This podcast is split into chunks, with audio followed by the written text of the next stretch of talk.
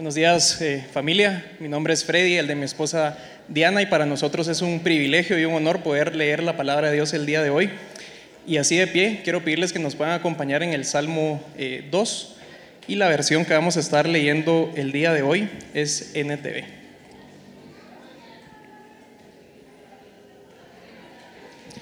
Y dice así, ¿por qué están tan enojadas las naciones? Porque pierden el tiempo en planes inútiles. Los reyes de la tierra se preparan para la batalla. Los gobernantes conspiran juntos en contra del Señor y en contra de su ungido.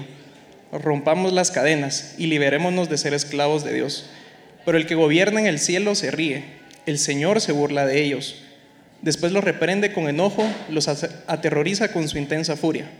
Pues el Señor declara, he puesto a mi rey elegido en el trono de Jerusalén, en mi monte santo. El rey proclama el decreto del Señor. El Señor me dijo, tú eres mi hijo, hoy he llegado a ser tu padre. Tan solo pídelo y te daré como herencia a las naciones, toda la tierra como posesión tuya. Las quebrarás con vara de hierro y las harás pedazos como si fueran ollas de barro.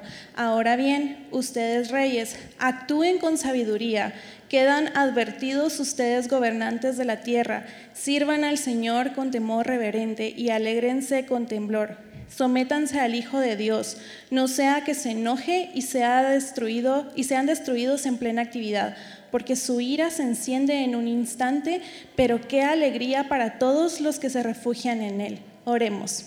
Padre, gracias por este día que nos regala, Señor. Gracias por la oportunidad de poder escudriñar tu palabra y poder aprenderla hoy, Señor. Te pido que lo que hoy Oscar va a predicar sea palabra para nuestro corazón, que nos confronte, que nos ayude también a poder transformar nuestro corazón, pero que también podamos sentirnos abrazados por medio de ella. Te pido que le des la sabiduría a Oscar para poder compartir tu palabra y gracias por este tiempo. En el nombre de tu Hijo amado, amén. Gracias. Pueden tomar su lugar. Y antes de iniciar con el texto del día de hoy, ah, quiero dirigir su atención a las pantallas y tenemos un corto video, es una sorpresa diríamos, tal vez no es una sorpresa, pero son buenas noticias, así que antes de entrar a nuestro texto, por favor, si me hacen favor, ¿estamos listos? ¿Sí? Vean las pantallas.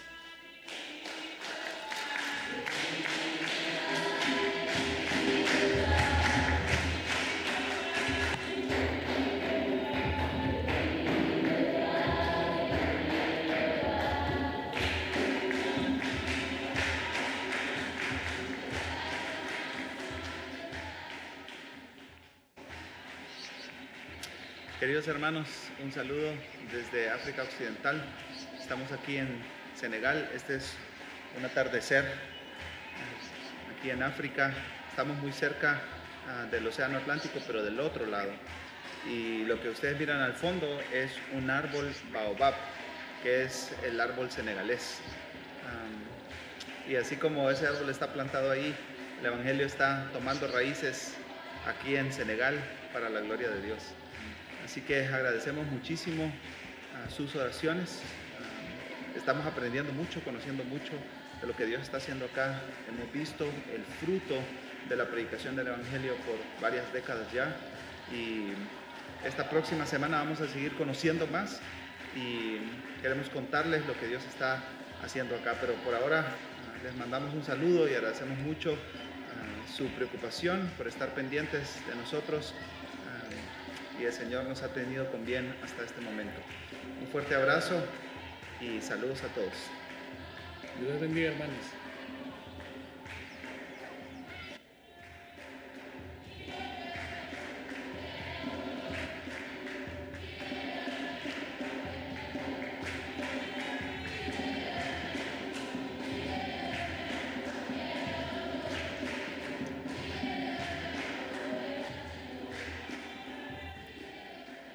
Palabras profundas del pastor Alejandro. Gracias por estar orando por ellos, gracias por estar pendientes de ellos. sigamos orando por, por, ellos allá y no solo por ellos, por, por el Evangelio que se está siendo predicado, por las personas que se están acercando. Muchos de los que están cantando ahí eh, aún tienen temor de profesar fe en Cristo por la persecución. Eh, la mayoría son jóvenes, temerosos de sus propias familias, así que sigamos orando por ellos y de nuevo gracias por todo el apoyo, ah, por toda la eh, comunicación que hemos recibido para ah, estar pendientes de ellos. Así que sigamos orando por ellos y por el país de Senegal. Amén. Hoy iniciamos ah, este tiempo de fin de año, este tiempo de Adviento y Navidad, una época que para muchos de nosotros es una época eh, maravillosa, es una época eh, alegre eh, para pasar con la familia, con los amigos. De hecho, muchos de los cantos o algunos de los cantos respecto a esta época, de los poemas respecto a esta época, la llaman, lo llaman un tiempo mágico, en donde todos sonreímos, en donde todos estamos tomando fotos para guardar esos recuerdos, estamos comiendo juntos, compartiendo juntos, disfrutando juntos. Es un día de alegría y felicidad, pero esta no es la realidad para todos, esta no es la realidad de muchos de nosotros. De hecho, tristemente, esta es una época en donde eh, los índices de suicidio se van para arriba, eh, los índices de depresión se van para arriba. Y la razón es porque esta época en donde todo mundo debería de alguna manera estar feliz y celebrando, es una época muy especial porque nos hace ver a la mayoría o a algunos que realmente el mundo no funciona como debería, que hay algo malo, intrínseco en el mundo en que vivimos. Eh, de hecho, encontré un artículo que habla acerca de la Navidad y tacha a este tiempo como solo un antifaz. Eh, dice, es un tiempo en que tomamos una excusa para cerrar los ojos a la realidad que va de este mundo que va mal en peor. Y vean las palabras que usan.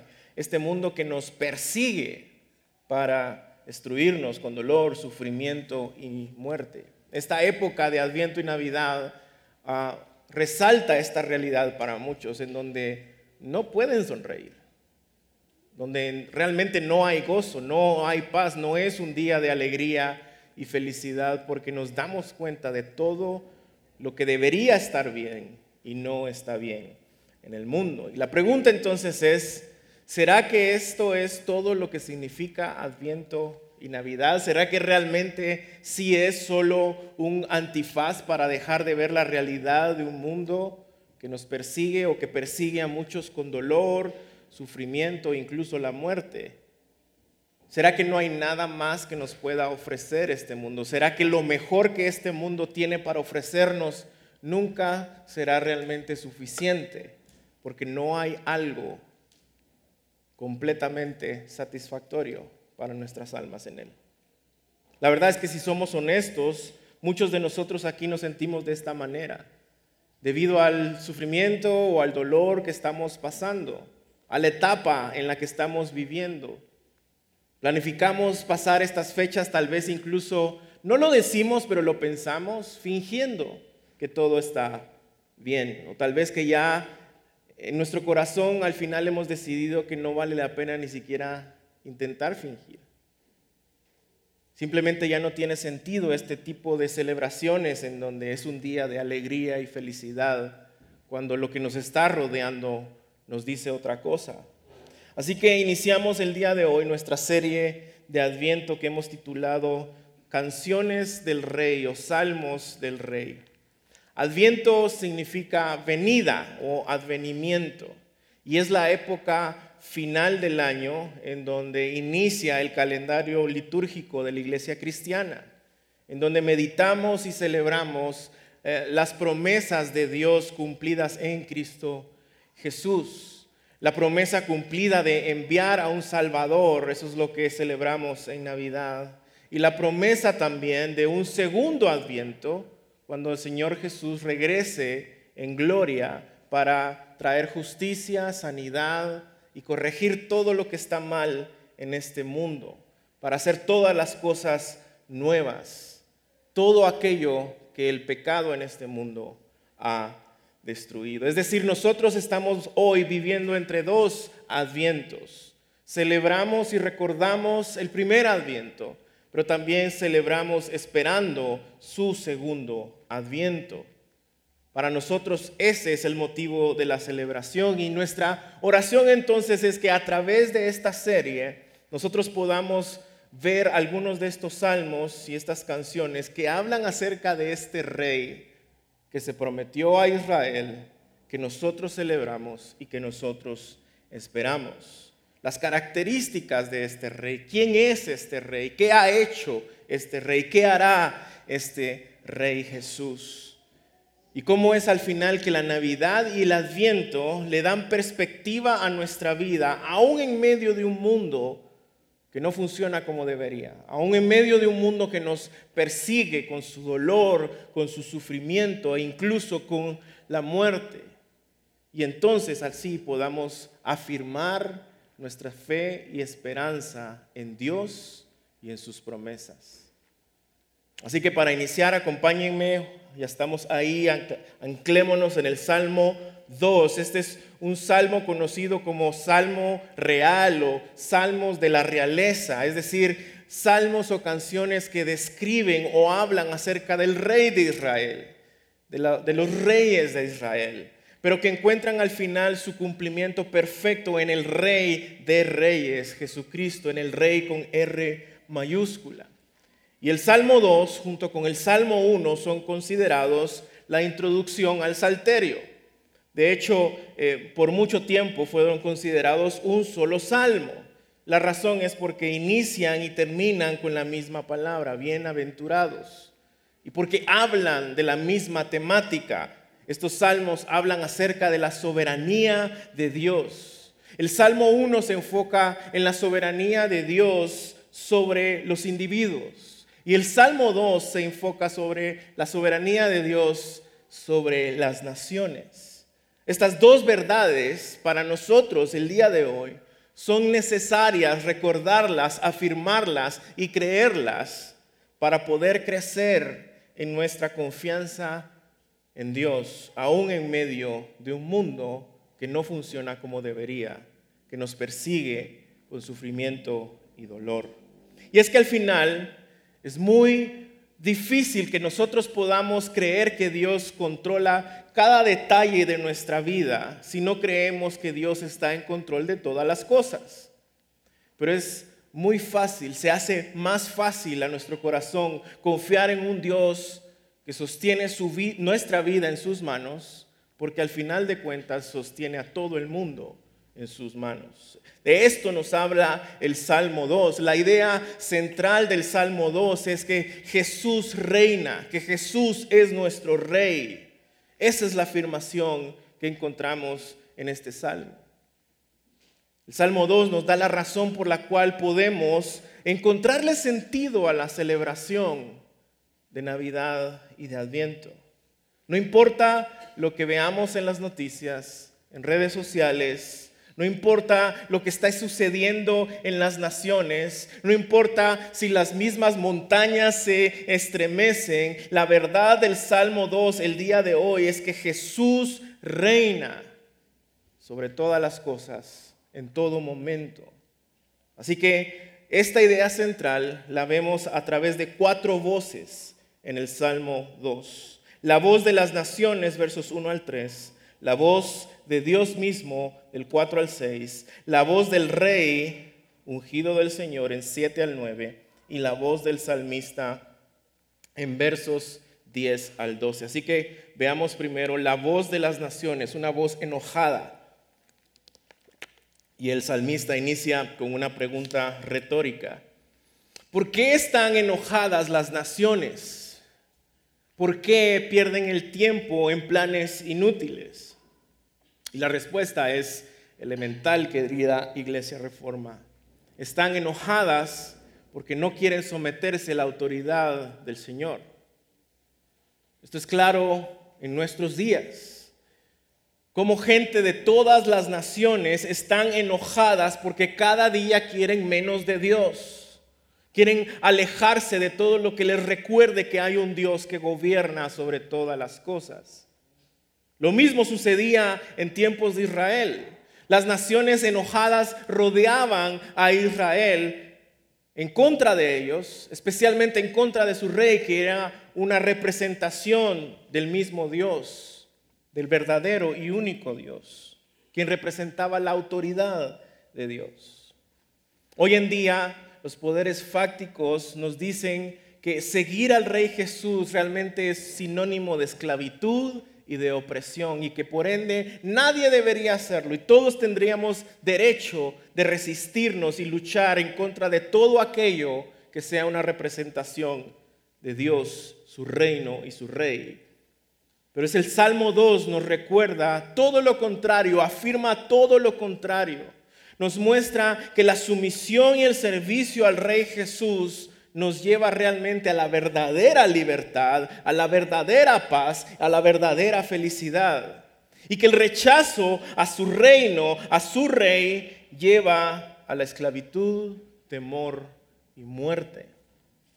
Las naciones están enojadas en contra del Dios mismo, del Dios del universo, de todo lo que Él representa y de su intención, de su corazón nace la intención de hacer guerra en su contra. Verso 2. Los reyes, hablando de las autoridades más altas de todas estas naciones que están enojadas, sus representantes, dos reyes de la tierra, se preparan para la batalla los gobernantes conspiran juntos contra el Señor y en contra de su ungido. No sé ustedes, pero yo nunca he visto en mi vida o en la historia que los políticos se pongan de acuerdo. Nunca. Pero acá el salmista nos dice que hay algo en lo que sí están de acuerdo y es en hacer guerra en contra del Señor y de su ungido. Esta es obviamente una referencia en el contexto histórico de Israel al reino davídico, a David, a los reyes de Israel, a Salomón. Los reyes en aquel tiempo eran ungidos para el servicio del Señor. Pero al final nosotros, en el contexto bíblico y teológico del texto, entendemos que este salmo está apuntando a un mejor y perfecto rey. Al final los reyes de Israel no cumplieron perfectamente su reinado. Vendría un rey de reyes, un rey con R mayúscula llamado Jesucristo, el Mesías. Y de hecho la palabra hebrea ungido, transliterada al Nuevo Testamento en griego, significa Mesías. Así que hoy nosotros reconocemos que este texto está hablando de ese Mesías que vendría, que nacería de una virgen, enviado y sostenido por el poder del Espíritu Santo.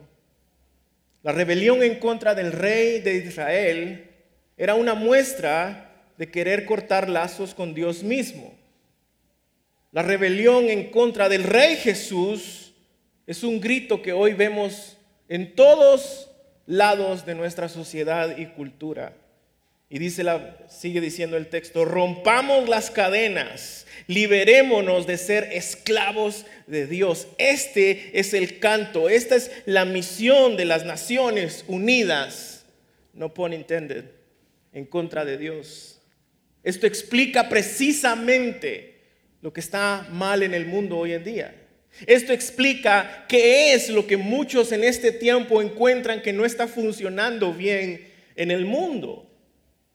Esto explica la razón del dolor, del sufrimiento y la muerte en este mundo. Y la razón no es quién está en el poder, quién no está en el poder, qué está pasando en cierta nación, qué no está pasando en cierta nación. La razón no es que sí hay o que no hay suficiente dinero. La razón es precisamente la rebelión en contra de Dios, de su ungido, el Mesías, y de su pueblo, de su reino.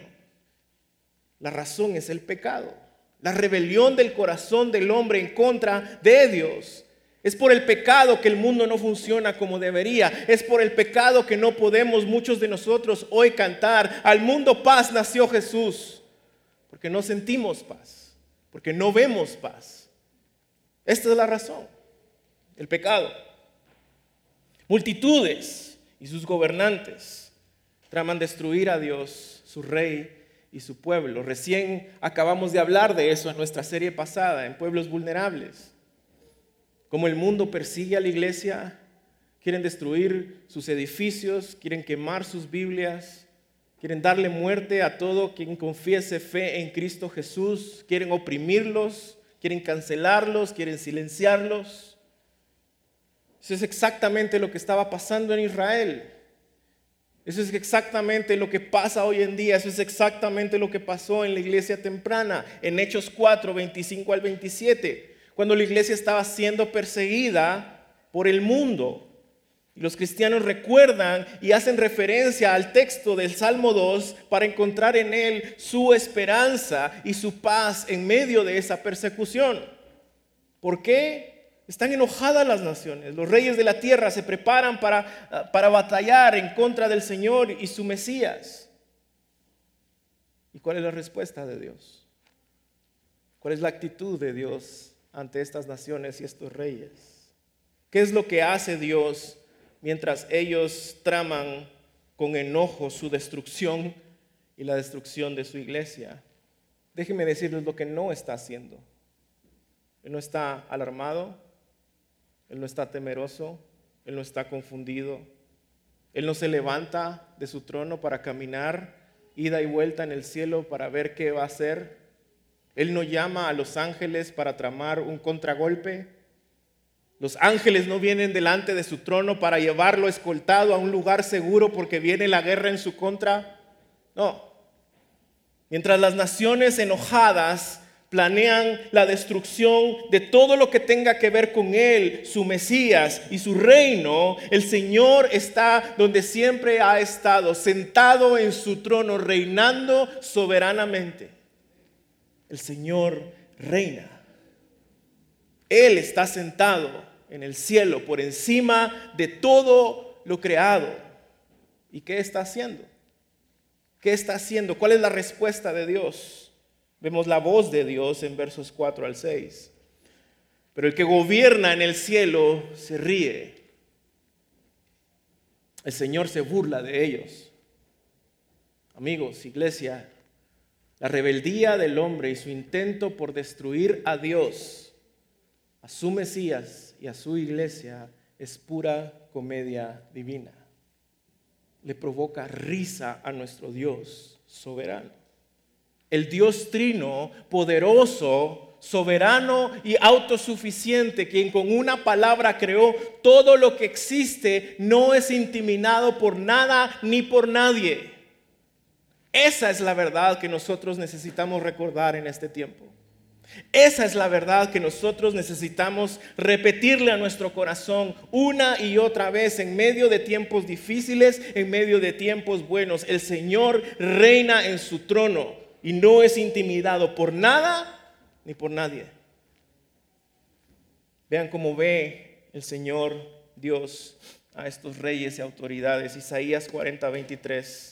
El Señor juzga a los poderosos del mundo y los reduce a nada. No hay quien pueda intimidarle.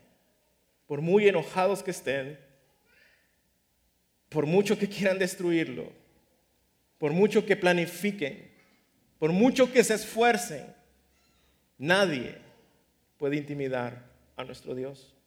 Salmo 37, 12 y 13. Los malvados conspiran contra los justos, les gruñen, es decir, se enojan de manera desafiante. Pero ¿cuál es la respuesta? El Señor simplemente se ríe porque ve que el día de su juicio se acerca.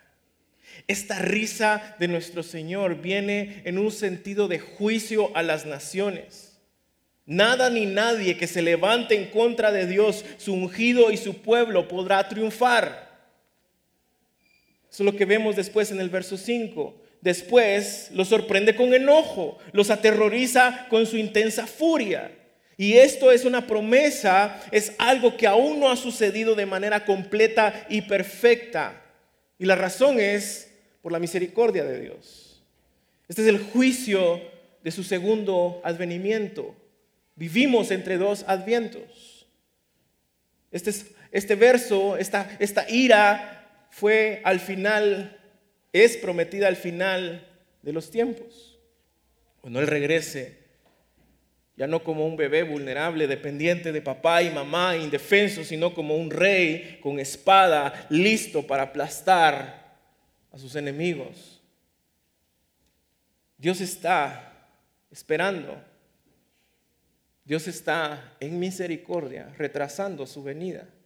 ¿Por qué? Porque está esperando que muchos corazones rebeldes que quieren destruir todo lo referente a Dios se arrepientan.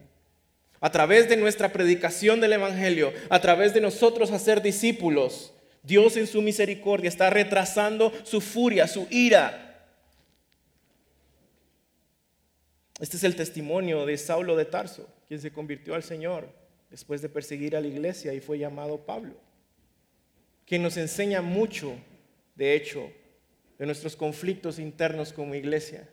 ¿Se imaginan a Saulo de Tarso, ahora Pablo, una semana después, estando predicando en la sinagoga, cuando una semana antes acababa de matar al hermano de alguien, a la mamá de alguien, al hijo de alguien? ¿Cómo respondió la iglesia? Esto solo lo puede hacer el poder de Dios en nuestros corazones, la soberanía de Dios en nuestros corazones. El Rey Jesús entronado en el trono de nuestra vida, de nuestro corazón. Pero llegará un día en donde todo esto será demasiado tarde. En donde la misericordia del Señor acabará y veremos por completo su juicio y su ira desplegada perfectamente en contra de sus enemigos. Verso 6, pues el Señor declara, he puesto a mi rey elegido en el trono de Jerusalén en mi monte santo. Llegará un día donde esto será muy tarde. Este es el mensaje de Dios para los rebeldes en su contra. Hey, ya es demasiado tarde. Yo ya elegí mi rey él está sentado en el trono a mi diestra, reinando desde la ciudad santa.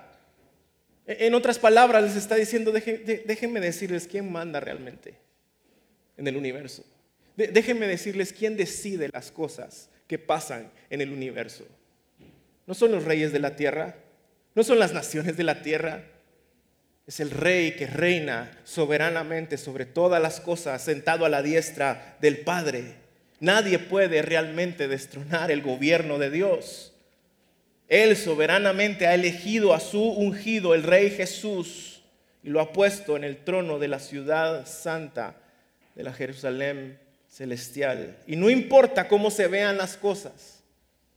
No importa qué es lo que suceda en el mundo, quién se levante, quién caiga, no importa lo que suceda en las naciones, no importa, escucha iglesia, lo que esté pasando hoy en tu vida. No importa si las montañas tiemblan y los montes se mueven de lugar, el Señor reina. Esa es la verdad que tenemos que recordar y afirmar en nuestros corazones si queremos entender la razón por la cual celebrar Adviento y Navidad. Nuestro Rey Jesús, el ungido de Dios, reina, dice Body Bockham. Y no lo hace desde un palacio, un parlamento, una casa presidencial o la casa blanca. Él reina sentado en su trono en la Jerusalén celestial sobre todas las cosas en todo tiempo.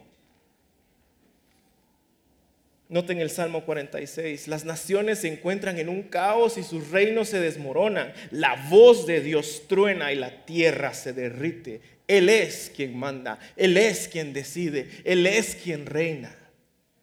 Esa es la confianza que nosotros tenemos que mantener, que hacer crecer en nuestros corazones para que sea que hayan buenos tiempos o malos tiempos en este fin de año, en este adviento, en esta Navidad, podamos entonces cantar al mundo paz, porque nació ya nuestro rey, un rey que reina sobre toda nación,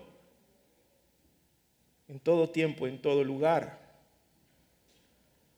Pídele hoy al Señor, ruega hoy al Señor que te permita descansar en esta hermosa verdad de que Él tiene la última palabra, de que Él está reinando.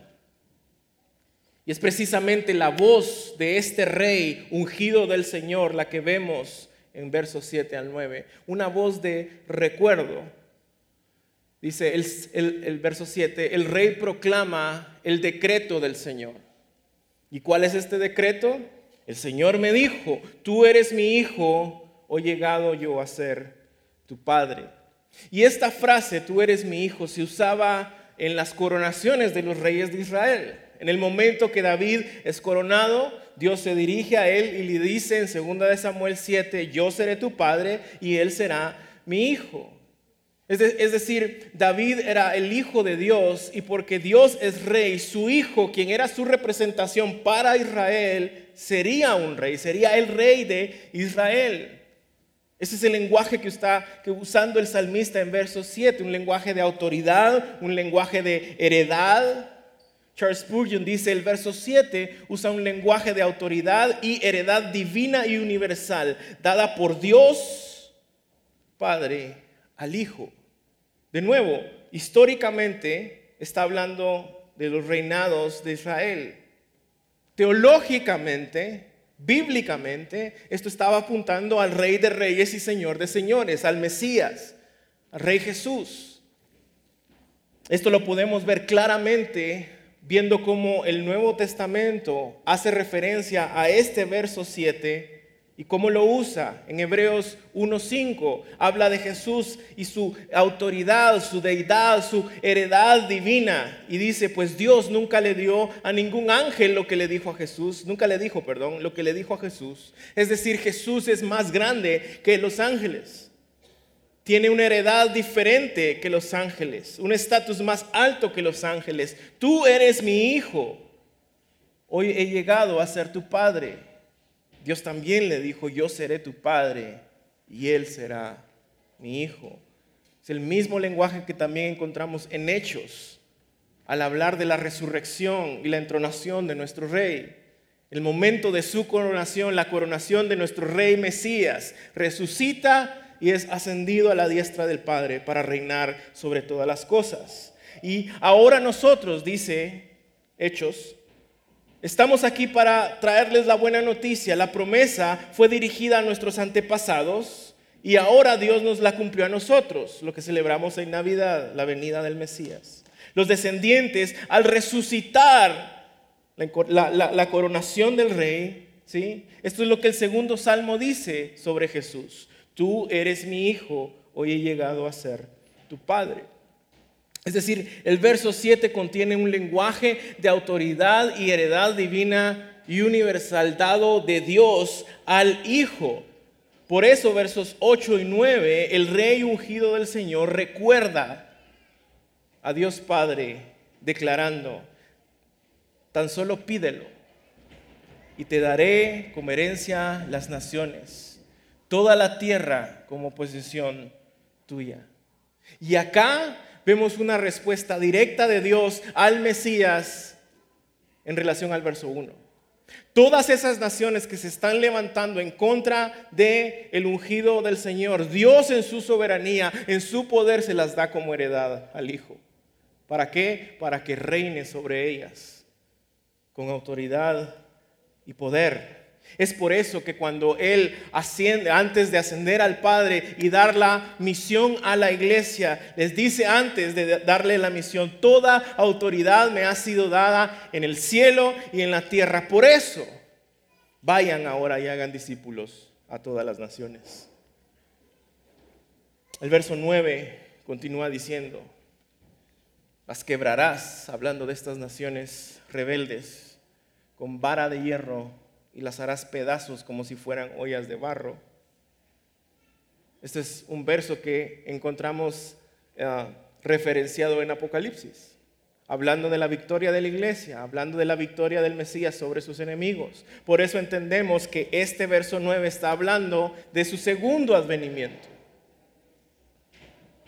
Jesús reina sobre todo lo que existe, en todo momento, en todo lugar. Él vendrá un día a corregir las cosas que están mal en este mundo. ¿Debido a qué? Al pecado. Es decir, en este Salmo 2 vemos lo que está mal en el mundo, el pecado. Pero vemos la respuesta de Dios, enviar a un Mesías. La promesa de Dios hoy, regresará ese Mesías y hará todas las cosas nuevas y traerá justicia y destrozará a sus enemigos con una espada. Los hará pedazos como si fueran ollas de barro. Es decir, nosotros vivimos entre dos advientos, en, el ya, pero todavía no. El reino de Dios vino eh, en el primer adviento con el Señor Jesús. Sus primeras palabras fueron, el reino de Dios se ha acercado. Nosotros hoy en día vivimos avanzando ese reino de Dios a través de la predicación, a través de hacer discípulos. Pero todavía no veremos esa justicia perfecta que quebrará a estos enemigos. El Señor un día regresará y esa es nuestra esperanza en Adviento.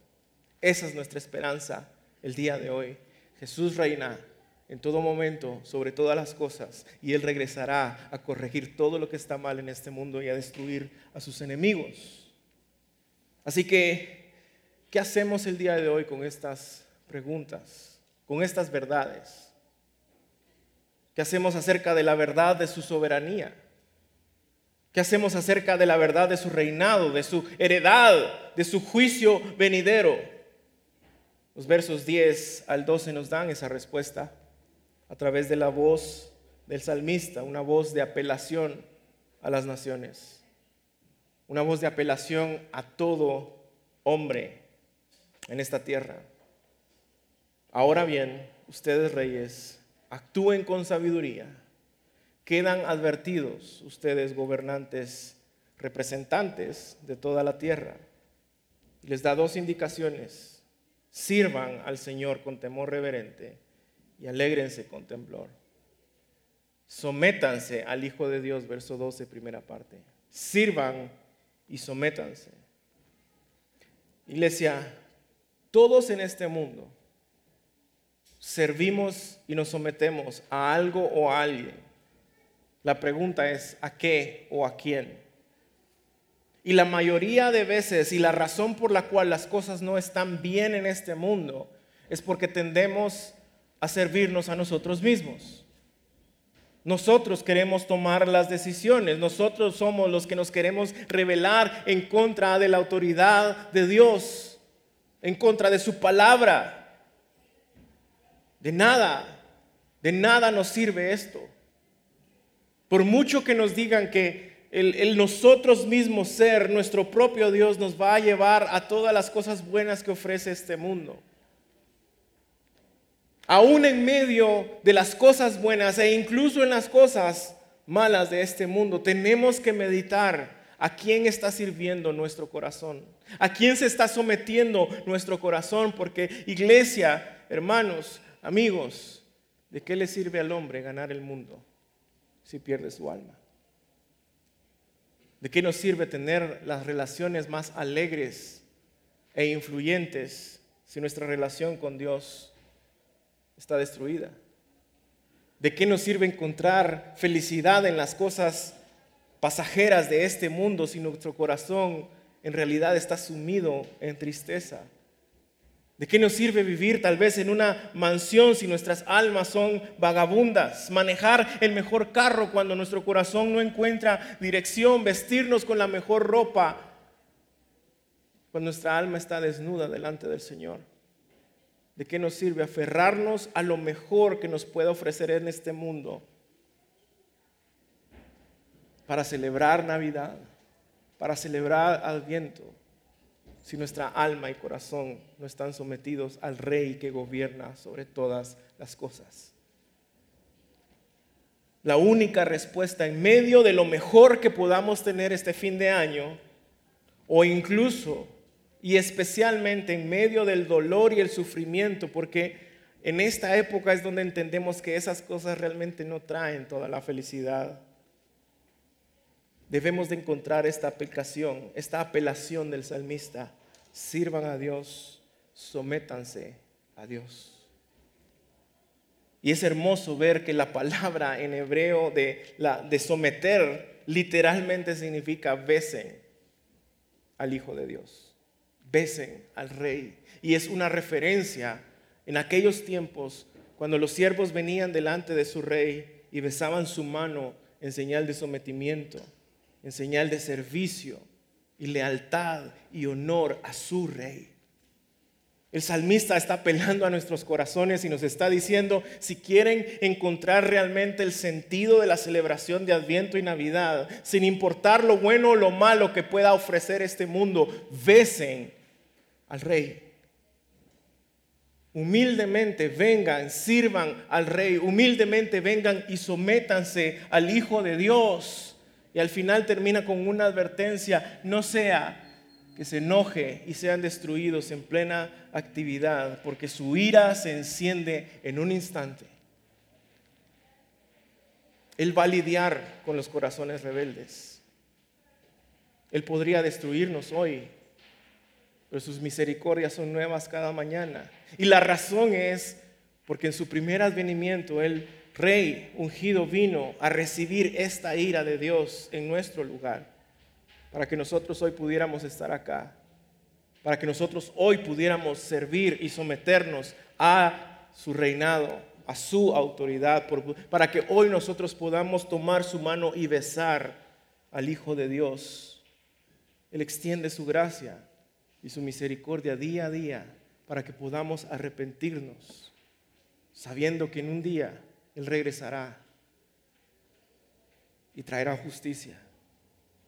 Pero para quienes estemos en Cristo, para quienes estemos sometidos a Él, para quienes vivamos besando su mano en humildad, sometidos a su autoridad, sirviendo a su gloria, ese día será para nuestro gozo perfecto, porque ya no habrá lágrima, llanto ni dolor, y las cosas van a ser renovadas. Ya no habrá maldad ni pecado en el mundo. Así es como el Salmo 2 termina como una apelación a nuestros corazones, un llamado a toda la tierra. Hey, iglesia, amigos, den honor al rey, sirvan al rey, sométanse al rey, denle toda su lealtad, todos sus afectos, adoren al rey, besen al rey. Y mi pregunta para ti el día de hoy, ¿estás viviendo tu vida en humilde servicio y sumisión a este rey? En otras palabras, estás besando al rey. Hay dos formas en que nosotros con nuestra vida podemos besar al rey. Lo podemos hacer como lo hizo Judas, de manera hipócrita, traicionándolo, haciendo todas las cosas que un cristiano debería hacer, viniendo a la bodega, congregándose, leyendo su Biblia, cantando, afirmando que cree en Jesús, pero cuando al final vemos en su corazón, en lo profundo de su corazón, no quieren someterse a la autoridad del rey. O podemos besar la mano de nuestro rey, como lo sugiere el salmista, en sumisión, honor, lealtad, con nuestros afectos, con nuestra obediencia a su palabra. Eso es una vida de adoración. Y esa adoración es la que produce gozo en nuestras vidas. Un gozo que nada ni nadie lo puede quitar. No importa si las cosas están bien, no importa si las cosas están mal. Un gozo que nunca vamos a encontrar en las mejores ofertas de este mundo. Un gozo profundo, eterno y perpetuo, porque está enraizado en nuestro servicio y sometimiento al Rey que gobierna todo el universo. Ponte de pie. El salmista hoy nos invita a meditar en nuestra vida. E, e, en la pregunta, ¿estás viviendo besando la mano del Rey Jesús, del Rey de Reyes? ¿Estás viviendo una vida que alaba y agradece cuando las cosas van bien, pero también que alaba y agradece cuando los tiempos son difíciles y oscuros porque encuentra su única esperanza en Él? entendiendo que al final esa esperanza no vendrá de las naciones, de los reyes de este mundo, sino que está arraigada en el Rey de Reyes y Señor de Señores. Y así es como termina el salmista. Tercera parte del verso 12. Qué alegría para todos los que se refugian en Él. Amén. Esa es la verdad. Esa es la razón de Navidad y Adviento. No importa lo que está sucediendo el día de hoy. podemos hoy celebrar felices y cantar al mundo paz, nació nuestro Rey.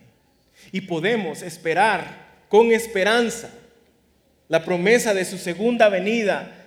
Y sin importar lo que hoy está pasando, lo que hoy estás lidiando, podemos cantar también con mucha esperanza mientras esperamos su segunda venida. Así que hoy te invito a que juntos levantemos nuestras manos, nuestras voces y cantemos en esperanza, esperando en nuestro Rey. Cantemos al Señor.